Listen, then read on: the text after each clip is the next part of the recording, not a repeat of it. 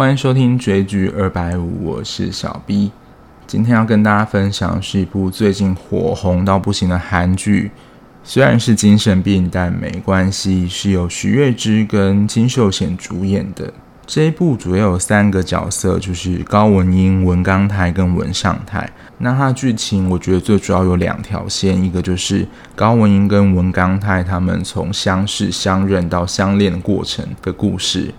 然后另外一条是文刚泰跟文尚泰这一对兄弟，他们两个亲就是兄弟之间的感情的描述。还有一个是因为就是他们兄弟的母亲在童年的时候就是被杀害了。然后，因为尚泰哥哥看到就是杀他，他目睹了就是那个凶手杀他妈妈的过程。然后那个凶手他在胸口佩戴了一只金色的蝴蝶，所以每当他只要看到蝴蝶的时候，他就会非常的恐惧。看到蝴蝶的东西就是会陷入恐慌，所以只要到蝴蝶来临的季节，他们兄弟就会搬家，就是逃开蝴蝶。然后最后就是也是有点悬疑片的元素，就是最后会发现到底是谁杀了他们的妈妈。这一部的两个主角都有一些共同经历，就是他他们成长在所谓没有那么我们事实上所谓的没有那么完整的家庭。如果高文英的特质说是冷漠的话，那他母亲的特质真的是冷血。在剧剧情中你会看到，就是高文英她小时候。如果有动物受伤的话，他不会选择说要救他或是帮他治疗，而是觉得说，既然他受伤，而且医不好的话，那那干脆就杀掉他算，让他解脱还比较好。他妈妈就是一个真的非常冷血的人，就是他会想要把他培养成跟他一样的人，所以只要到后期他就会母亲出现的时候，他们不允许就是刚泰他们去破坏高文英这样子冷血的特质。而且在剧情中会看到文英，她被她母亲就是高度的控制，包括她需要留长头发，然后她需要变得跟她一样，她不能反抗她母亲，所以在过程中会有蛮多幕，比如说文英会长时期的做噩梦，而且有一幕真的很吓人，就是从虽然天空降下一个人造的女鬼，那真的还蛮惊人的，那应该就是在描述。他被他母亲强势的控制跟压迫，还有他在某一集就是要求他希望变个发型，也是因为他母亲不准他把头发剪短。那他剪短的头发也是想要摆脱母亲的控制。而且我觉得对他非常创伤的是，他目睹了他爸爸攻击他妈妈的过程，因为他爸在剧情当中就是因为年老，然后。可能精神状态也有一些问题，被送进了精神病院。从小就目睹了他算是杀害他妈妈的过程，我就对他爸爸其实有非常大的成见。即使是妈妈，她是非常可怕的人，可是你杀害了妈妈，他会觉得他爸爸是一个非常可怕的角色。所以在剧情中看到他几乎是不跟他爸爸有互动的。而在有一幕真的有点吓到，就是他某一次在大家的鼓舞之下想要。去亲近他爸爸，就是了解他想原本是不是想要跟他和解，但他爸爸可能想起了就是他妈妈可怕的样子，就是把他误认为是同一个人，所以他就是试图想要杀了他，就是完整掐住他脖子，但是后来被制止了。然后也因为这样这个事件，他们几乎是没有办法和解，所以在剧情当中的高文英的家庭几乎是对他是没有任何温暖，他几乎是独自一个人生活。那那时候在还没有遇到呃尚泰跟刚泰之前，跟他最亲的应应该就是他的经纪人了。在一开始，高文英跟文刚他们之所以会变得那么好，我觉得是高文英看见一个跟他非常相似的人。过去的成长历程中，大家都把高文英当成了怪人，但是在他遇到文刚泰之后，就会发现说原来有跟自己特质那么像的一个人。那文刚泰这个角色，我觉得是近期看到韩剧里面心理历程转变、心理戏最多的一个角色。最主要，他有两个部分，一个是他在对高文英的情感，跟对他哥哥的情感。其实，在剧情就会看到，其实他妈妈对于他，他看到在一开始他看到的是，他感觉他妈妈对于自闭症的哥哥是比较贴心照顾的。他会感觉到说他只是一个附属的来照顾哥哥的角色，所以在当中有几幕，他在小时候他会觉得说妈妈对哥哥偏心，而是自己是附属于哥哥的，所以他其实小时候是蛮恨哥哥，就是为什么你要抢走妈妈对我的关爱？甚至在有一次他们出去，应该是冬天去玩的时候，然后他哥哥摔下了，就是。融化的地方就是掉到水里面，他还在犹豫说到底要不要救他，因为在当时的心理状态应该是，如果这时候哥哥死掉了，他应该可以得到妈妈更多的爱，所以那个时候其实他还是陷入了某一种天人交战之间。可是我觉得那时候更让他受伤是，当他把哥哥救起来之后，那时候的尚泰是头也不回就走了。被救起来就很害怕，一个本能反应，所以他就很快的逃跑了。所以那时候累积的其实是对哥哥非常多的愤怒。但他我觉得另外一个矛盾的心情是，我觉得他有点长期的被洗脑，或是他必须借由照顾哥哥的方式得到妈妈的关爱，这是他一直非常想要的。可是，在他小时候的时候，他我觉得他是感觉不到的。而且在小时候，我觉得大家都会比较记住说爸爸或是。妈妈对我们可能比较不好的部分，因为那不过他到后来有一段他在描写他跟他妈妈和解的过程，我觉得这个是蛮贴近真实。对他妈妈的形象，好像在前段描写比较多的是他妈妈只会偏心他哥哥，他撑伞的时候可能只撑着他，就是罩住他哥哥，而他就落在后面，东西吃的时候就会先给哥哥。然后甚至在睡觉的时候是抱着哥哥，他还要他如果要抱妈妈的话，他还需要自己主动的凑过去。所以对他来说，那个时候的妈妈好像就是一个坏妈妈，她只是被用来照顾哥哥，所以才被生下来的这样的存在。他那时候就希望他自己不要存在这个世界上。不过在中后段的时候就有几幕，其实他就开始慢慢的去仔细回想他跟妈妈之间的互动。其实还是有蛮多段，他是可以重新去看待妈妈对待他的样子。包括刚刚撑伞的时候，其实他是有叫叫他过来一起撑的，说：“，你在干嘛？”就是还不赶快过来。或者是在睡觉的时候，他其实妈妈也不是全然的只有抱着哥哥，他还是有揽住说：“哦，你是可以过来，你可以过来一起睡啊，就是不用自己一个人这样感觉。”所以他对于妈妈只有坏那一面的印象，他就是。可以平衡对妈妈的理解，不过我觉得这个在小孩子的状况是非常的常见的，因为在小时候我们都需要就是主要照顾人的关爱啊，我们会想要去寻求，所以那时候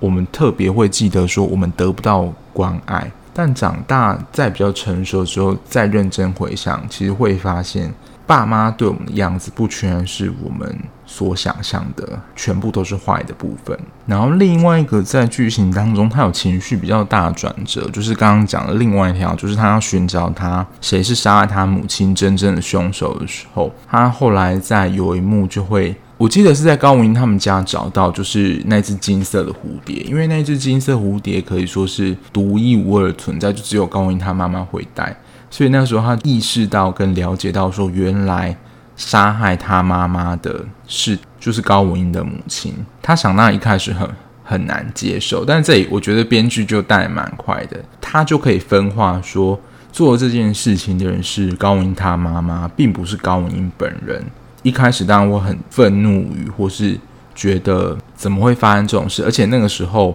刚好是他们两个准备，我觉得算是。感情比较稳定的阶段而发现这件事情，所以对他的冲击真的是非常大。所以在高文英原本就是没有特别去了解到、意识到这件事情，这这件事情被发现，所以想当然了，他们两个在感情之间又我觉得冷漠跟分离了一段时间。我觉得当然还有一部分是文刚泰他心里很疲累，就是在这些身心障碍的家属都有一个就是照顾负荷的问题。然后是刚泰哥哥上台，就是刚刚说他是一个自闭症，又在网络上就是看到大留言说，其实他才是真正的男主角，因为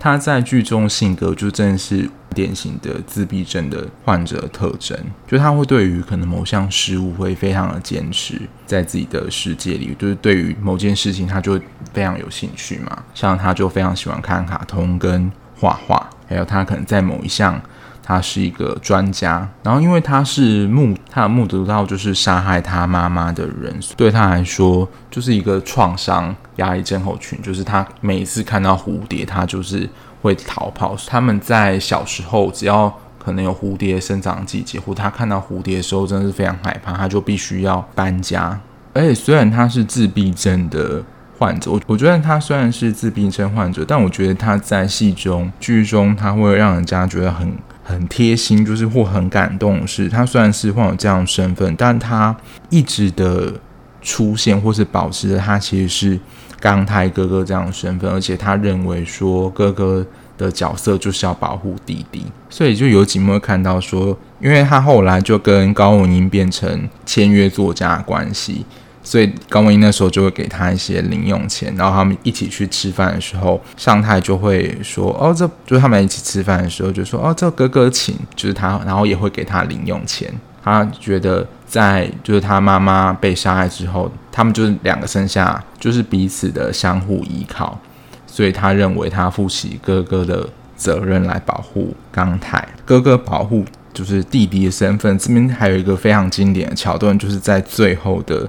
我记得是十四还是十五集，就是他们发，应该说他们在跟杀害他妈妈凶手的人对峙，这样子，就是文英他妈，就是起争执的时候，那时候我记得是文英他妈妈就是抓住了刚太的脖子还是哪里，反正就掐住他，然后这个时候尚太出现，拿了一本童话书，就是重击了，就是文英他妈，在那个时候，我觉得很本能的表现，就是说你在伤害我的。家人，你就是跟我对立嘛，所以我要把你除掉。然后我觉得他在戏中我蛮多可爱的地方，就是我觉得很直白，就是因为高文英跟文尚奈他们两个之间蛮常吵架，所以他说如果你们要吵架的话，不以亲情来取代，就是他希望是家人之间是彼此和平共处的。那我们为什么会说是家人呢？他们在有一集之中，他们就是拍了一个家族照，就是他们三个人组成。因为其实，在他们的家庭中，基本上是父母都不在的，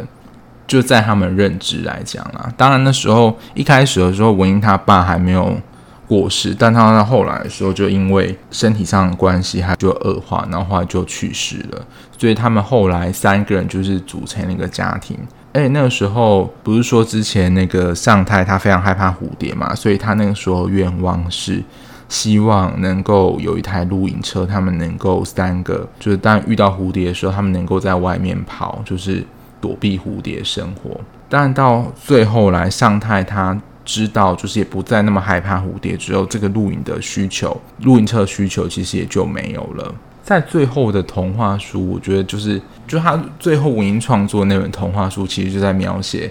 他们三个人的故事，就是在一路相遇的过程，然后遇到哪些人，然后彼此扶持，然后碰到怎么样的人，怎么样处理的故事。就在这一部，就是基本上是大多好评的，对于结局还有整个剧情两是大多好评的情况下，还有一个部分就是让。观众就是应该也说不满的声音，或是觉得收的没有这么好的文英妈妈这条线，因为一开始就是铺陈说到底是谁杀了文刚太跟文尚太的妈妈嘛，然后到最后就会发现是他们其实长期认识的一个护理长，所以我觉得很不合理，就是他在医院待那么久的时间，然后居然都没有任何人发现。但我觉得他不错，就是像我就是很难找出说到底谁是可能是背后的。真凶，不过他就是在一些片段，就是有描绘说护理长本来比较奇怪的举动。我觉得过程中有有比较难猜到的是